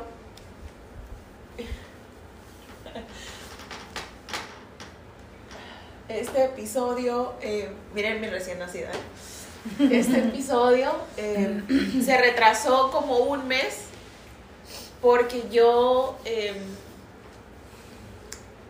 yo tuve un momen- unas semanas de depresión y ansiedad muy fuertes eh, por un detonante, sí, el mismo. El mismo detonante que estábamos diciendo. Dijo la lista, sí, las cosas. Eh, pero bueno, no quieres escuchar, ¿verdad? Eh, y yo le platiqué también a Rayo antes de este episodio que por primera vez en mi vida me, me permití no luchar con esa ansiedad y con esa depresión, me permití abrazar ese proceso, me permití estar mal, me permití no sentirme bien, me permití llorar, me permití eh, vivir ese proceso y no forzar ni querer controlar. Y dije no voy a grabar resiliente hasta que me sienta bien y no por estar llorando es que me siento mal, no. Se sabe. No tiene nada que ver. Se sabe que uno se siente muy bien cuando está llorando. Eh, pero quise esperar a que fuera el momento perfecto, sin embargo creo que era el momento ideal para hablar del tema. Eh, antes de, de- de derrumbarme por esas semanas, yo estaba haciendo ejercicio con Yasmín. Y esto ella no lo sabe. Sí lo sé. No. Sí Eh, lo sé. En este momento lo estoy sabiendo. Sí lo sé. estaba haciendo ejercicio, estaba haciendo mi, mi entrenamiento normal, pero dentro de mí había una voz que me decía, ya no entrenes, nunca lo vas a lograr, para, ya no vas a poder seguir, ¿para qué vienes aquí? Te vienes a ser tonta, nunca puedes, nunca logras terminar algo, pero esos pensamientos negativos empezaban y esa voz tan negativa se empezaba a conectar con muchas otras cosas atrás, ¿sabes? Muchas cosas que yo no he sanado y que no he, y que no he hablado, porque yo no hablo. Yo normalmente me trago todo y cuando exploto, pues exploto en, en terapia o... Padrísimo. Padrísimo. Como una amiga de naranja con verde. Ajá. No, pero ya habla, yo no. Ah. En ese momento yo estaba, y me acuerdo que eran steps, y yo estaba haciendo los steps, estaba, estaba, estaba, y la fuerte, y yo decía, no me voy a rendir, y la otra voz decía, ya ríndete, ya termina, ya no vas a poder, nunca lo vas a lograr, nunca vas a poder estar bien. Y esa voz me decía, nunca vas a poder estar bien, siempre vas a estar deprimida, siempre vas a estar sola, y no me dejaba. Y al fondo, y yo estaba haciendo los steps rápido, como flash, así, Como flash. como flash, la más rápida. Rayo McQueen eras tú. ¿Yo Por qué? eso te dolía, por eso te dolía Fue el día que quería vomitar. Eh, al fondo, lo que nunca, Yasmin me dijo, vamos Carla, tú puedes. Era como si ella me estuviera escuchando. Y yo le dije, no puedo. Y me dijo, sí, sí puedes. Maldita. Y los terminé y sí pude. Porque sí podías. Bueno, Fue la. A lo mejor no te acuerdas. Pero me dijiste, es que no sé qué traigo y es que no puedo y es que traigo aquí. Y yo peleo mucho con Mía, ustedes no saben, pero Sí, sí, nuestro amor es pelear. El amor apache. Entonces, pero también esta voltea y me dice, es que ya no puedo. Y su cara así roja, güey, con los ojos llenos. Y yo fui, mi pensar fue, Mía no tiene que saber que su mamá no puede, ¿sabes? sí, claro. Y yo fui- y, y no fue en ese momento que yo te, yo no me acuerdo que te dije No, que porque podías. ese fue otro día. Ah, no sé. Fue otro día. Sí, me acuerdo de ese. Ese día yo iba súper mal con la ansiedad a tope. El día que yo te digo, yo traía más depre que otra cosa. O sea, la depre ya me estaba. Ah, fueron varios. Oye, es O sea, que. nada más, pa- perdón, no más para puntualizar. Fue a finales de octubre. ¿Octubre? No. Pues si fue ayer, antier. antier, ayer. Pues casi, casi en octubre. No, fue septiembre. No, fue en septiembre. No, porque no Ah, ido. en septiembre. No fue en octubre. Ay, cállate, no me estés exponiendo. porque- No fue en octubre. No he ido esta semana. Perdón. Pido una disculpa pública. Guiño, guiño. Pero, y, y que lo que ella dice, güey, puede ser muy, muy cierto porque lo, lo fuerte, Soy yo. ¿dónde se está generando? güey? O sea, esta parte fuerte de ella, güey, Ya.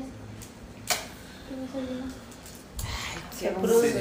se está generando en su cabeza. Claro. Y es, o sea, es, termina siendo, y que es donde puede haber en una situación así un brote psicótico.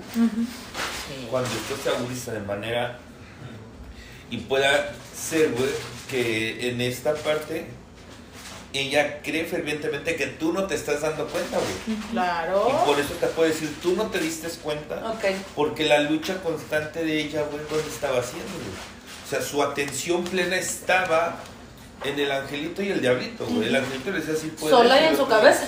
Sola y conmigo. Pero es que, Así es. ¿sabes que También yo traigo mucho lo que dice ya. Yo también soy la hermana mayor. Yo también soy la primera hija de mi mamá. Entonces, para mí, no estuvieron permitidas muchas cosas. Para mí, o sea, y al venir criada de una mujer fuerte, fue em, ser igual de fuerte Bien. o lo doble de fuerte. ¿Sabes por qué? Porque a mí me estaban educando a ser fuerte, a mí me estaban educando a no rendirme, a mí me estaban educando a, a, a no dejarme caer, a que nada me tiraba la lona, a pesar de que yo sabía que mi mamá estaba en la lona y ella nunca me demostró. Literal, así. No, a mí no. Yo sola no sé dónde lo agarré. No, no, no, o sea, no fue que mi mamá me dijera, "Ah, tú tienes que ser Ah, esto". entonces No, también no, sola lo agarraste. También sola lo agarré. Ah, ok. Pero o sea, es un la papel pregunta. que uno se adjudica. Sí, Es claro. que la, la- Entender que, entender que el, el- nadie te lo pidió, hermosa. Es como, Ay, no, está bien difícil. Sí, no, Porque pero está bien fácil echarle la culpa a alguien. Pero, güey, Sí, o sea, obviamente. es que al final del día, creo que donde nos perdemos es en este ¿Qué? punto. Al final del día, este- donde nos perdemos, güey, es en el punto en el que hay un tema sociocultural. Ah, claro. Entonces, Siempre, no te siempre. lo dijeron, güey, pero de manera inconsciente Te lo fueron acomodando. lo claro, acomodando claro, y entonces lo adoptas y lo vives. Y entonces generas Lo esta creencia central, güey, ¿vale? Que es una creencia central la que tienes y entonces está muy arraigada porque se te activa constantemente. Y entonces la manera de lidiar con esto, eh, bueno, dentro de la terapia cognitivo-conductual, te dice que es una creencia intermedia. ¿Cómo es una creencia intermedia? Vienen los llamados deberías. Entonces es que yo debo de, ¿va? Porque mi creencia central es como hermana mayor y la hermana mayor y la, ¿va? Entonces la adoptaste y, y te la tatúas, ¿sabes? Y entonces viene el yo debo de, Claro. ¿va? Y el día que eso no sucede, viene tu pensamiento automático y te dice, la estás cagando, debes de. Y entonces empiezas a hacer esta ley y son estos contratos tan absurdos que tienes que, que si no los rompes terminan teniendo un impacto súper desfavorable porque es algo totalmente disfuncional. Y puede hacer que en algún punto lo hayas normalizado y lo vivas de poca madre y sea muy... Pero no está haciendo algo funcional. Porque Pero es una algo que normativa. tiene- porque lo has normalizado.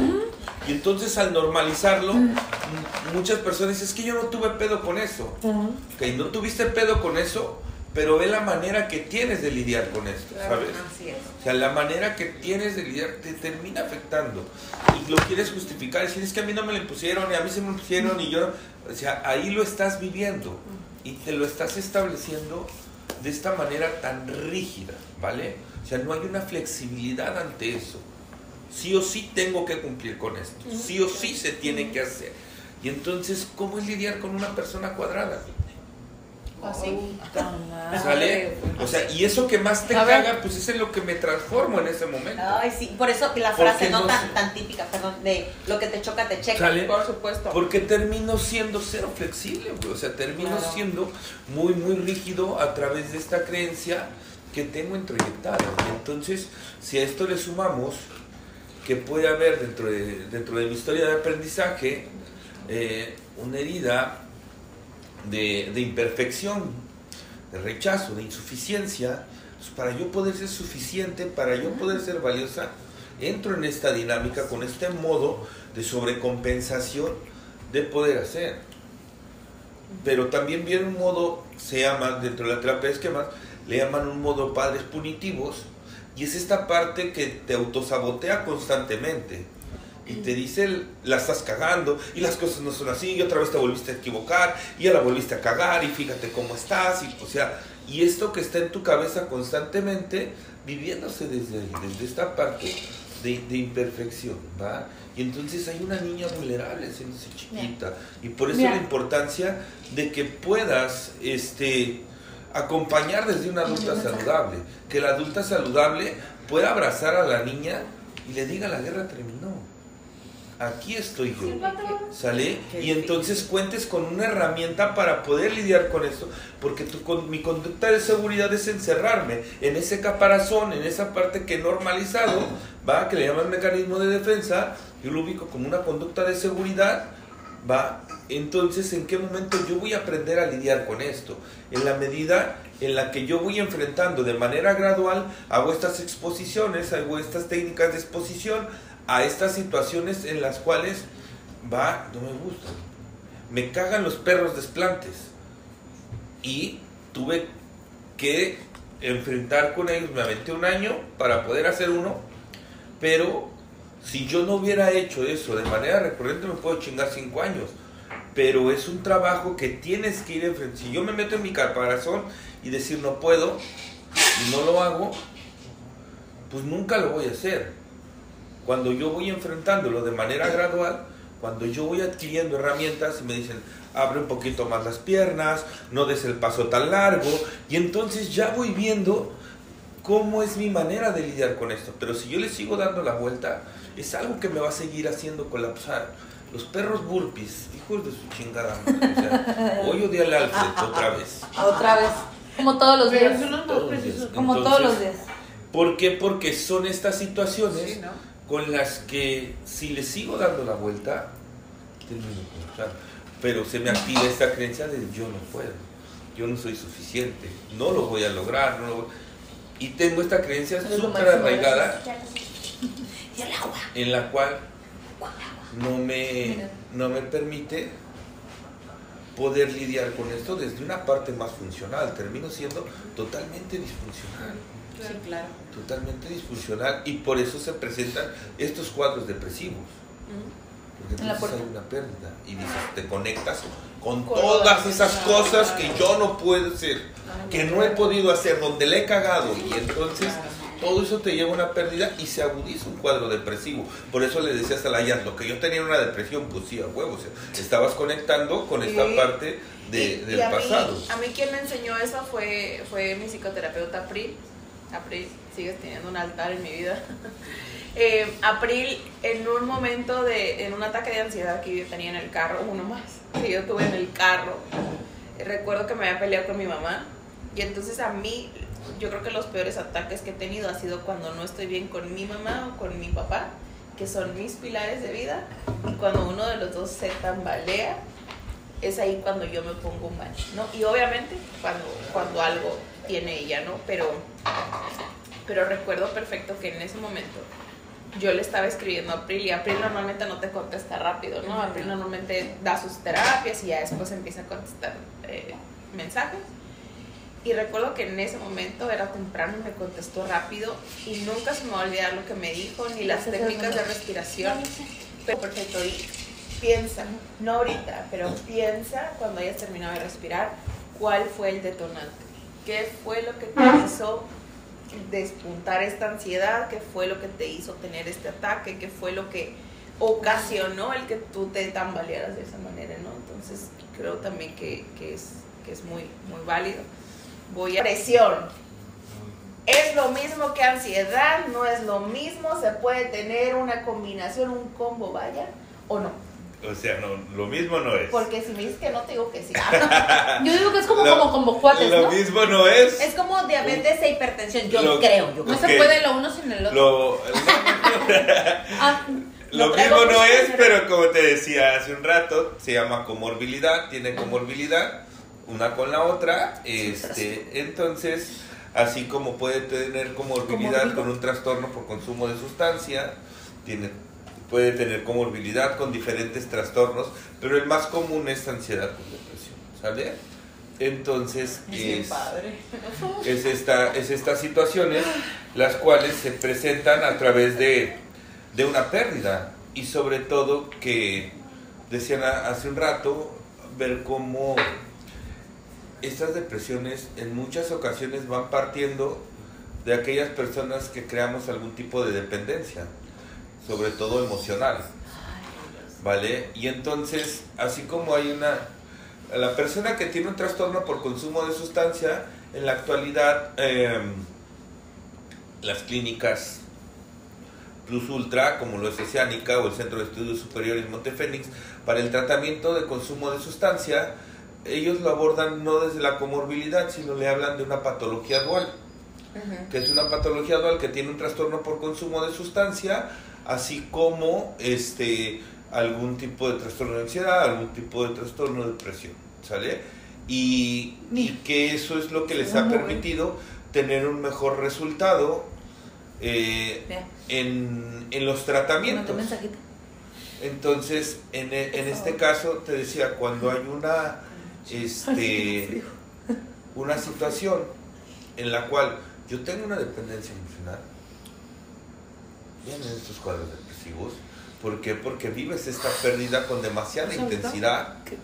¿Va? Y entonces esta parte en la que empiezas a tener, yo respeto mucho, con esto no estoy desacreditando a nadie, quiero que quede claro, respeto a todas y a todos mis colegas, pero para mí, o algo que he visto en este, en este proceso, si hablamos de dependencia, una adicción va en tres etapas. Uso, abuso y dependencia. Y adicción a lo que tú gustes y mandes. Entonces, si yo estoy en una etapa de dependencia, un proceso de dependencia, eso pasa también con personas. Claro, claro, y, es entonces, cuando, cuando viene esto, el pisto. Las, las depresiones eso es muy duro sin alcohol. Que tienen algunas personas, este, lo viven por una dependencia y por una pérdida que tuvieron de una persona, en este caso de una, de una pareja. Bueno, son de las personas que yo me he rodeado, que les ha pasado, las primas de unas amigas. Lo que les decía hace un rato, el no conectar con una emoción, el no conectar con lo que yo estoy viviendo, por eso dicen ahorita, mis amiguitas bellas, saquen el pisto. ¿Por qué? Porque me es más fácil utilizar una droga depresora, que es el alcohol. Tanto la marihuana como el alcohol son drogas depresoras. Y entonces, al momento en el cual yo empiezo a tener una ingesta de alcohol, mi cuadro depresivo se va a agudizar. Sí, la neta sí. Te empieza a agudizar. ¿Por qué? Porque el alcohol es una droga depresora. Sí. Y entonces igual, la depresión es un trastorno del estado de ánimo en el cual no es necesariamente que yo tenga que estar triste todo el tiempo o que no haya un desinterés. ¿Por qué? Porque te decía hace un momento, hay personas que pueden ser muy funcionales o dependiendo del contexto, dependiendo de los privilegios, por así decirlo, decir el cabecita de cebolla, pero es algo muy real, porque si hay una persona, tiene cuatro o cinco hijos. Dice, yo no me puedo quedar, güey, tirado, andar valiendo verga y acostado. Yo necesito producir. Pero eso no quiere decir que no sea una persona con una depresión. Claro. Y a, y a esto le sumamos que, te decía hace un rato, dentro de la ruta de las emociones, la depresión va a partir de una tristeza. Y la tristeza es una emoción que me hace ver vulnerable. Entonces, si yo estoy vulnerable, ¿Qué puede pasar conmigo? Pueden abusar. Entonces, para que no abusen de mí, la emoción que yo voy a manifestar va a ser enojo. Enojo. ¿Va? Entonces, la depresión es un trastorno del estado de ánimo. Usted dice que tienes que estar triste. Y entonces, el trasfondo del enojo en muchas ocasiones es tristeza. Pero si yo estoy triste, van a abusar. Y yo no quiero que eso suceda. Entonces, para que eso no suceda, va, y entonces hay personas que tienen un periodo prolongado en una depresión, pero realmente por las diferentes actividades que hacen y lo normalizado que tienen, pues no se han dado esa oportunidad de poder llevar un tratamiento, pero eso no quiere decir que no se esté presentando una depresión. No, y tenemos eh, como una normativa el estar deprimido, que estás acostado, que no te mueves, Que te la pasas comer. llorando. o sea, es. esa es una persona deprimida, no yo. Ajá. La que ando y voy y salgo y trabajo y hago ejercicio y me muevo. ¿no? Yo no. Sí, como un, un- una publicación que compartí hace algunas semanas, justo cuando estaba en, en- en mis momentos de depresión, sí fue de, había una, una monita que hoy hice no sé cuántas cosas, sé. y luego había otra que decía hoy me levanté de la cama. Ok. Y, y Ah, esas dos son... Totalmente. Pues es que es esto, ¿no? Que lo mismo pasa con las personas que se han suicidado, ¿va? Y que dicen, este güey, o sea, actores, actrices, o sea, este, lo vimos con esta chica, este, gringa muy jovencita, güey. No me acuerdo cómo se llama la gimnasta. O sea, súper campeona, güey. Una, Ah, la una de. güey. sí, sí. ¿Cuál? Mi prima, es que no me acuerdo cómo se llama. Era la Sí, por ejemplo, cantantes, actores, como Vale, dicen, ¿no? O sea, entonces terminan siendo, pero hay un peso muy cabrón detrás de esto. o Como sea, este, ¿cómo se llamaba? Robin Williams. ajá, el, el actor que, que se suicida. Entonces, es por ello que de repente encasillamos solo a un, a un solo contexto. Entonces, el, el desconocer de, de situaciones y de repente nuestras fuentes de información son las redes sociales y, y desvirtuamos y se hace muy cabrón esto Amarillista. porque Sí. pues no hay un sustento sólido que respalde lo que tú estás diciendo Claro. y, y realmente hay muchas personas que lo creen y lo viven desde esta parte sí. Y te decía sobre Porque es el único recurso. cuando imagínate una persona con una depresión con un desinterés absoluto con estas ganas de ni madres y entonces te encuentras a personas que te venden esa pinche felicidad neurótica a través de tú puedes y decreta y, y estas mamadas sonríe. que, que Échale así- ganas. Échale ganas. Eh, No te Échale. grite. No No te estés no te estreses. Mira, ahorita lo que tú estás diciendo y lo que me comentaba Jasmine, hace un par de semanas atendí a eh, la mamá de una paciente mía. Por obvias razones no vamos a decir nombres, ¿no?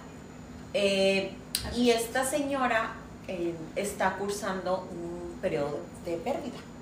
Perdió a su esposo, su compañero de vida desde hace más de 30 años, bla, bla. Me dice mi paciente, pero es que yo no creo que mi mamá esté tan mal. Digo, a ver, ¿por qué? Dice, porque ella, o sea, si tú le invitas a jugar lotería, ella va. Y si tú le invitas al casino, ella va. Y si tú, le dije, a ver, ok, ¿con quién vive ella? Sola. Ok. ¿Quién se encarga de darle sus medicamentos? Estamos hablando de una paciente con este, enfermedades crónicas, diabetes, hipertensión, la, la, la, ¿no? Ya sabes, toda la lista. ¿Quién se encarga de darle sus medicamentos? Ay, no, pues es que, pues nadie, ¿por qué? Se monta en su macho y pues no se los quiere tomar. Le dijo, ok, o sea, nadie, no, está ella sola. Entonces, ella sola vive, ella sola se asiste. Este, hay una persona externa a, a su familia que de vez en cuando le lleva de comer, pero no es recurrente. Él dice, es que no se quiere vivir conmigo. Le digo, es que ahorita ya estamos en el punto de no es que no quiera, que es necesaria una intervención y ella no puede estar sola. Entonces, yo la voy a atender, sí, pero tu compromiso conmigo, por ser tú la responsable en este momento de tu mamá, que es una persona mayor, la, la, necesito que o se vaya a vivir contigo o tú con ella o le contrates a una enfermera 24/7 para que esté con ella y no solamente para darle el medicamento la comida, ella necesita a compañía porque ella se siente sola y sabemos que para combatir eh, esa, esa parte de soledad y todo es la compañía. O sea, yo no quiero que alguien esté a su lado en el teléfono. Ah, y, ah, ¿cómo se siente? Ah, que-". no. O sea, realmente quiero que esté alguien con ella. Presente. diga, presente. No, no presente ausente, presente, presente. Vámonos a caminar y vámonos a la playa. Y véngase, vámonos a la marina y la llevo a que le dé el sol. Y, o sea, necesito que haga eso porque yo, así vayas con el nutriólogo que vayas, así sea el mejor del universo, ella no va a salir adelante si primero no trabaja su salud mental. Y es que hay personas, con, cuando hablamos de diferentes patologías que están presentando, como lo, como lo mencionas, van a ser personas de custodia. Son personas que necesitan sí o sí la custodia. Y entonces ahí tiene que llevar tanto el tratamiento la persona que cuenta con la patología como la persona que la va a acompañar.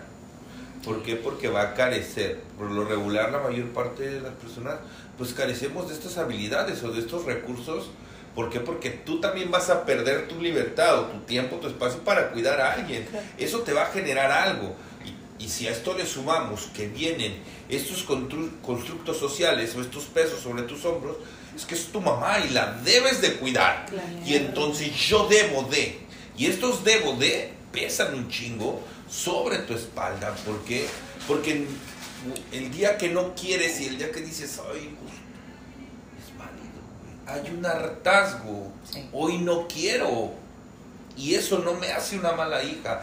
Eso no me hace un mal hijo. Pero eso genera un impacto muy cabrón. Y entonces empieza a presentar un cuadro depresivo. Tanto el acompañante como la persona que lo está viviendo.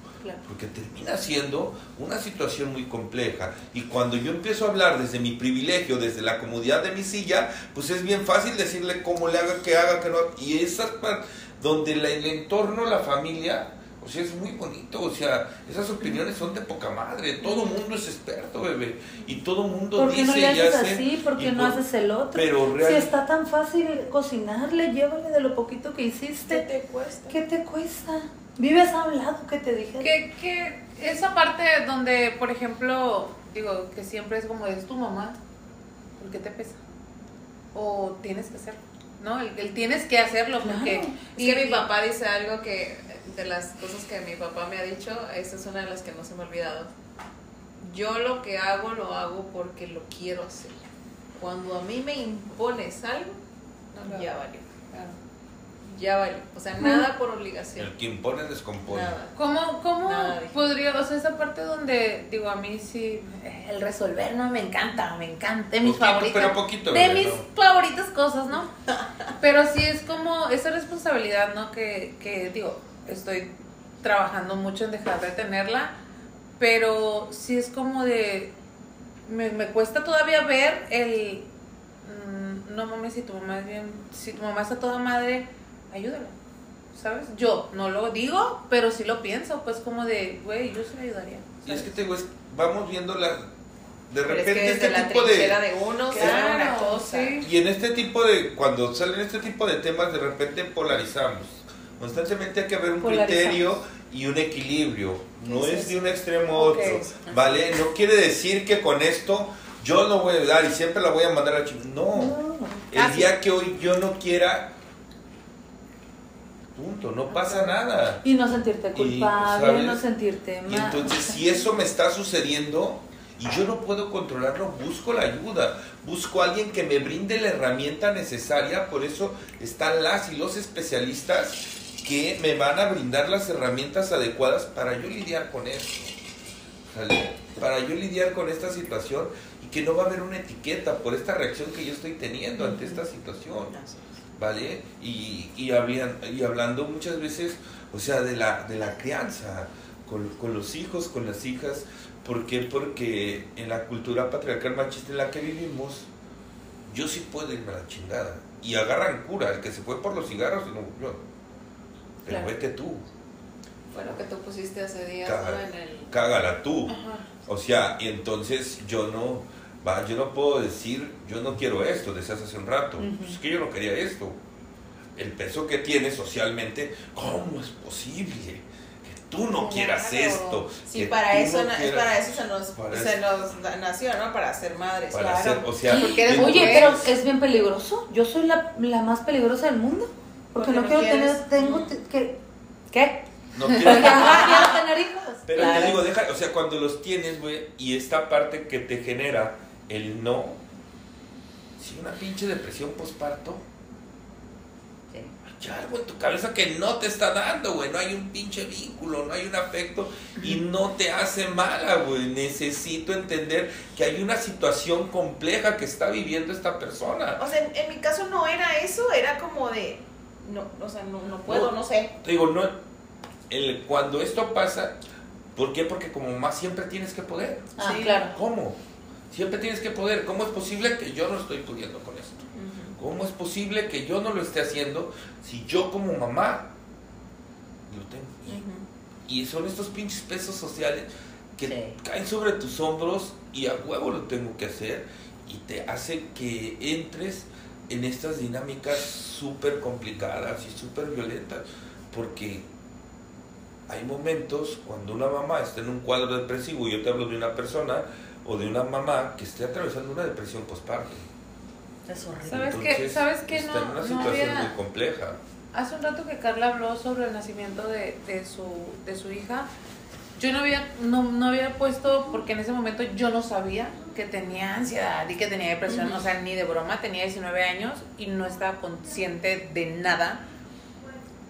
Y hace dos meses con, con mi terapeuta salió el tema sobre el- que yo desde la secundaria era, y, y juegan, jugaban mucho en mi casa, naciste cansada y con sueño, ¿sabes? O sea, y toda la vida se ha jugado con que naciste cansada y con sueño, güey. O sea, ni de pedo me veías a mí barriendo, lavando trastes, o nada, nunca. Ah, solamente tú.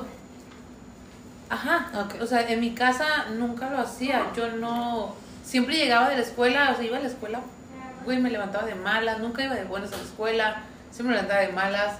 Y llegaba y real, o sea, me pesaba en la vida lavarme uniforme, hacer tarea. O sea, yo era la niña que hacía su tarea sola, eh, tarea en equipo, no voy, güey, ni de pedo, yo lo hago sola, todo el pedo yo lo hago sola, güey, en mi casa. Pero no voy a ir, ¿sabes? O sea, así de cabrón estaba. Mi papá le encanta andar en la calle, entonces cuando yo salía era porque iba con él, iba muy feliz, nada más. Entonces siempre se ha jugado en mi casa con que naciste cansada y con sueño, cansada y con sueño. Ahora entendí, entendí a mis 32 Estaba años deprimida. que estaba deprimida. Digo, verga, ¿cuántos años? Entonces pasa lo de mi hijo y, güey, fue un cambio totalmente en mi vida. Obviamente mi hijo nace con pie equinovaro, mi hijo nace con, con discapacidad y es como, güey, a ver, detente hermosa, ¿sabes? Como que yo, yo ahorita lo, lo veo así como de, ya no puedo seguir en depresión ahorita, ahorita no, espérate, ¿sabes? Porque yo tenía que atender a mi hijo, porque era más fuerte, el- en cuanto nace mi hijo es no va a poder caminar, no va a oír, no va a hablar, eh, y no sabemos qué más, si te vive, y si te vive, si no se te muere, este, vamos a revisarlo a ver si no se muere, porque así fueron, así fueron las peleas. En ese momento fue como, ¿por qué a mí, Dios? Y un reproche, pero nunca fue un, me voy a morir. No, güey, no voy a poder con eso, No no, güey. O sea, no, no hice eso. No te está, no está permitido para uno Claro, hacerlo. güey, me levanté y fue esa madre, esa madre, la cuarentena que le dicen de las mujeres No que no, supiste. no, mames, hasta el día de hoy no sé qué es que te pongan esas mamadas, o sea, güey, no, a ver, a mí no me cuiden, a mí yo voy a ir a, a- yo necesito buscar médicos para mi hijo, mi hijo no se va a morir ni de Pero, pedo. y es No lo que yo te decía hace un momento, eso no quiere decir que tú no estabas deprimida. Claro, Claro. O sea, había claro. una depresión, güey, ¿vale? Pero había un estímulo más fuerte que te hacía activarte Claro. en ese momento. Que sí, Pero tu estado de ánimo, ¿cuál era, güey? ¿Cómo estabas Sí. con las cosas, con la vida, con va? ¿Por qué? Porque al final del día eh, vivimos estos estereotipos, vivimos en, en este mundo en el cual solo me diseña el entorno, la sociedad, para que yo tenga un hijo como, ¿va? como la población promedio. Y el día que no es como la población promedio, ¿vale? Genera este impacto. Y lo empiezo a vivir desde una perspectiva intensa. Una si yo carezco de habilidades, cursos para lidiar con esto, o sea, empiezo a vivirlo muy fuerte, güey. Y entonces no te das esta oportunidad de poder transitar lo que estabas viviendo, porque tenías que resolver una situación Claro. que estaba ahí, pero eso no quita o no impedía que tú estuvieras en una en un, en un cuadro depresivo, ¿sabes? Sí, claro. Vamos a ir, eh, vamos a ir encaminándonos al cierre eh, del, del episodio. Después de cuatro horas. No ¿Cuánto parece, llevamos? pero casi llevamos dos horas Sí, grabando. casi dos horas. Mi Eh, vejiga me lo dice. Eh, quiero que, que empecemos a compartir, eh, Raito, que nos empieces a compartir en dónde puede encontrar la gente ayuda, ayuda terapéutica. Quiero platicarnos un poquito de Centro Sedita, por favor. Ah, ok, bueno, mira, yo, primero que nada, yo les puedo decir que hay diferentes instituciones. ¿Por qué? Porque entiendo que desde esta parte decía de privilegios y díganme lo que quieran, pero es una realidad.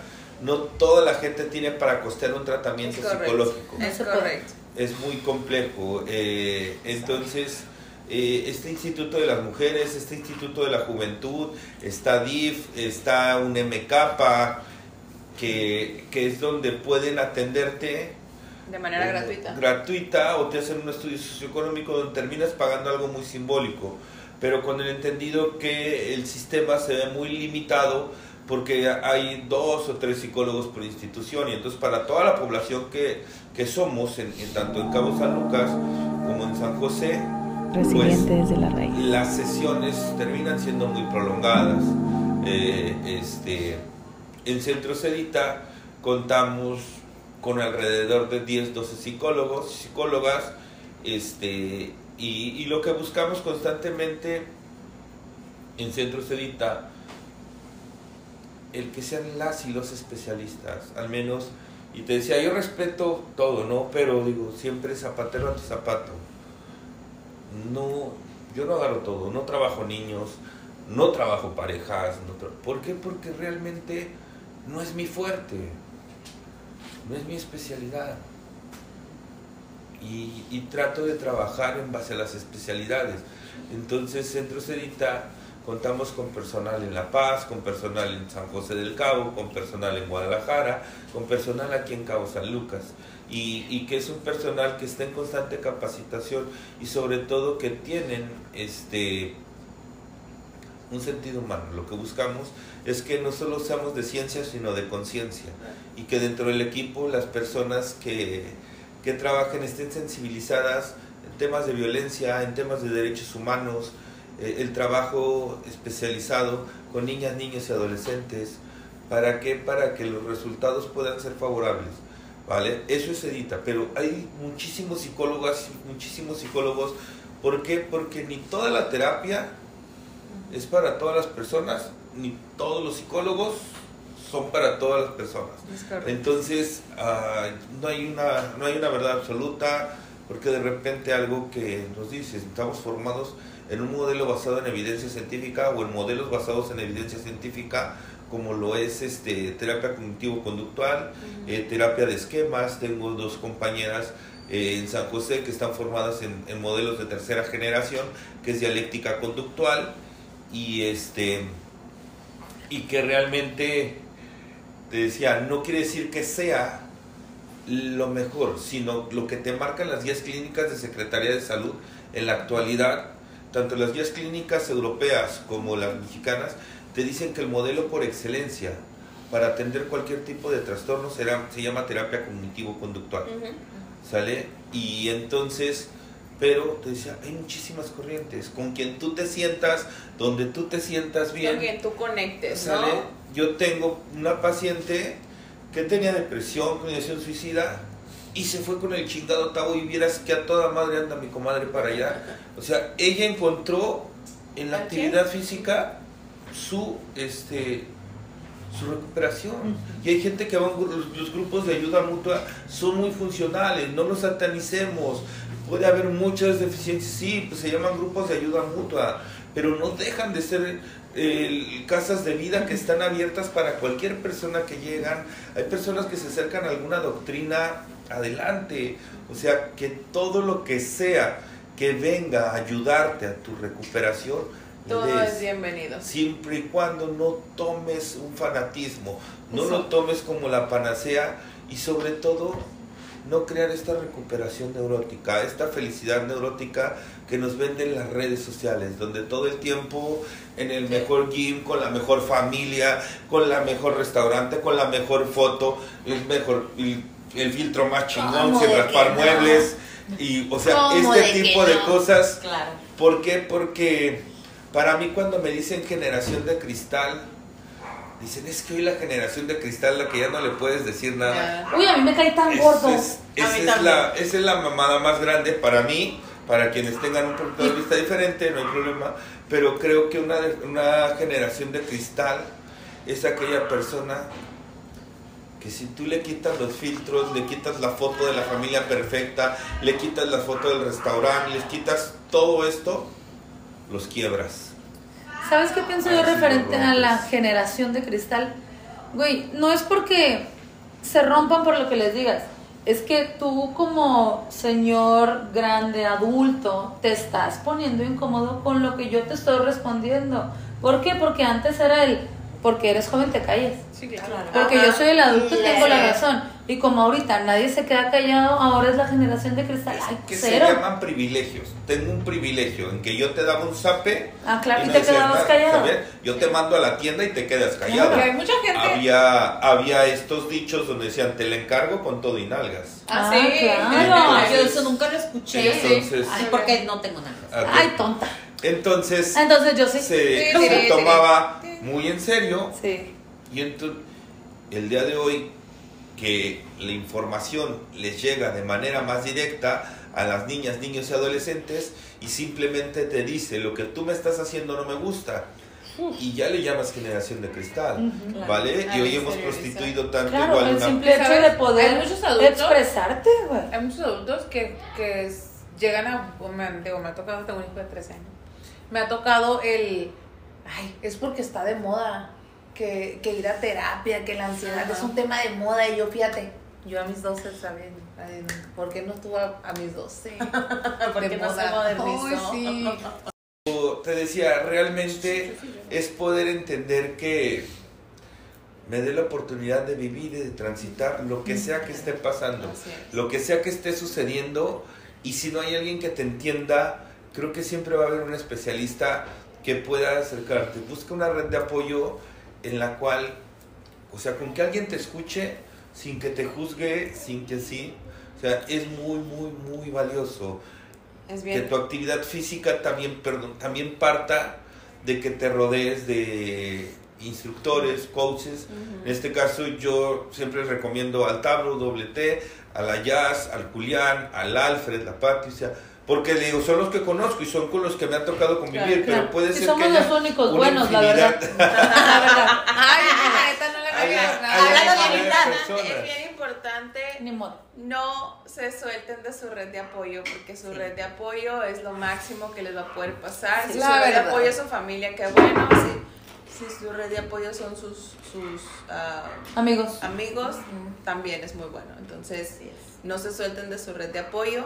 Estamos a punto de, de cortar la transmisión. Quiero agradecerles muchísimo por haber por haberme acompañado, por haber estado aquí conmigo, por haber derramado unas cuantas lagrimitas. Uy, Eh, las amo mucho y espero no sea la última vez que lo hagamos.